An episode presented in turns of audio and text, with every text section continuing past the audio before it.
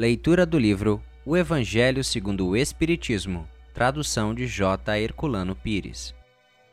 Os laços de família são fortalecidos pela reencarnação e rompidos pela unicidade de existência. Os laços de família não são destruídos pela reencarnação, como pensam certas pessoas.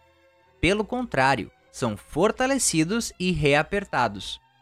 O princípio oposto é que os destrói. Os espíritos formam, no espaço, grupos ou famílias, unidos pela afeição, pela simpatia e a semelhança de inclinações. Esses espíritos, felizes de estarem juntos, procuram-se. A encarnação só os separa momentaneamente, pois que, uma vez retornando à erraticidade, eles se reencontram como amigos na volta de uma viagem. Muitas vezes eles seguem juntos na encarnação, reunindo-se numa mesma família ou num mesmo círculo e trabalham juntos para o seu progresso comum. Se uns estão encarnados e outros não, continuarão unidos pelo pensamento. Os que estão livres velam pelos que estão cativos, e os mais adiantados procurando fazer progredir os retardatários. Após cada existência, terão dado mais um passo na senda da perfeição. Cada vez menos apegados à matéria, seu afeto é mais vivo, por isso mesmo que mais purificado, não perturbado pelo egoísmo nem obscurecido pelas paixões.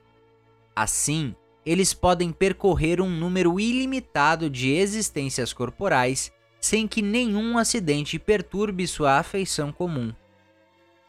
Entenda-se bem que se trata aqui da verdadeira afeição espiritual, de alma para alma, a única que sobrevive à destruição do corpo, pois os seres que se unem na Terra apenas pelos sentidos não têm nenhum motivo para se preocuparem no mundo dos espíritos.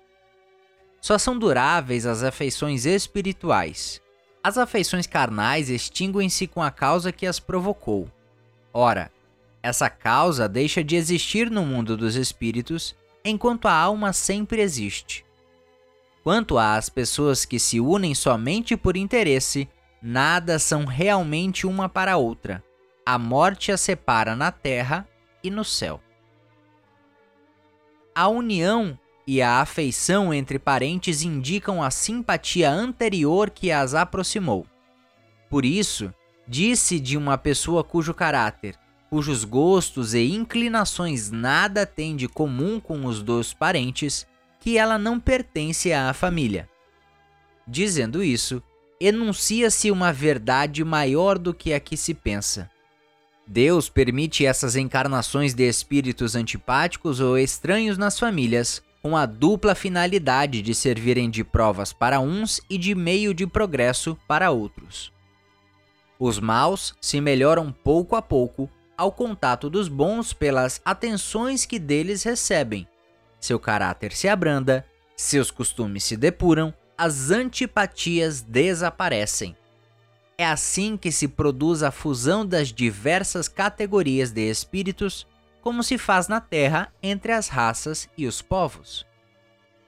O medo do aumento indefinido da parentela, em consequência da reencarnação, é um medo egoísta provando que não se possui uma capacidade de amor suficientemente ampla para abranger um grande número de pessoas. Um pai que tem numerosos filhos, por acaso os amaria menos do que se tivesse apenas um? Mas que os egoístas se tranquilizem, pois que esse medo não tem fundamento. Do fato de ter um homem dez encarnações, não se segue que tenha de encontrar no mundo dos espíritos dez pais, dez mães, dez esposas e um número proporcional de filhos e de novos parentes. Ele sempre encontrará os mesmos que foram objetos de sua afeição, que lhe estiveram ligados na terra por diversas maneiras e talvez pelas mesmas maneiras. Vejamos agora as consequências da doutrina anti-reencarnacionista. Essa doutrina exclui necessariamente a pré-existência da alma e as almas sendo criadas ao mesmo tempo que os corpos, nada existe entre elas, nenhuma ligação anterior. São, pois, completamente estranhas umas às outras. O pai é estranho para o filho, e a união das famílias fica assim reduzida unicamente à filiação corporal, sem nenhuma ligação espiritual. Não haverá, portanto, nenhum motivo à vanglória por se ter entre os antepassados alguns personagens ilustres. Com a reencarnação, antepassados e descendentes podem ser conhecidos, ter vivido juntos, podem se ter amado e mais tarde se reunirem de novo para estreitar os seus laços de simpatia. Isso no tocante ao passado. Quanto ao futuro, segundo os dogmas fundamentais que decorrem do princípio anti-reencarnacionista, a sorte das almas está irrevogavelmente fixada após uma única existência. Essa fixação definitiva da sorte implica a negação de todo o progresso, pois se há algum progresso, não pode haver fixação definitiva da sorte. Segundo tenham elas bem ou mal vivido, vão imediatamente para a morada dos bem-aventurados ou para o inferno eterno. Ficam assim imediatamente separadas para sempre, sem esperanças de jamais se reunirem, de tal maneira que pais, mães, filhos, maridos e esposas, irmãos e amigos não têm nunca a certeza de se reverem. É a mais absoluta ruptura dos laços de família. Com a reencarnação, e o progresso que lhe é consequente, todos os que se amam se encontram na terra e no espaço, e juntos gravitam para Deus. Se há os que fracassam no caminho, retardam o seu adiantamento e a sua felicidade, mas nem por isso as esperanças estão perdidas. Ajudados, encorajados e amparados pelos que os amam, sairão um dia do atoleiro que caíram com a reencarnação, enfim, a perpétua solidariedade entre os encarnados e os desencarnados, do que resulta o estreitamento dos laços de afeição. Em resumo, quatro alternativas se apresentam ao homem para o seu futuro de além-túmulo. Primeira, o nada, segundo a doutrina materialista.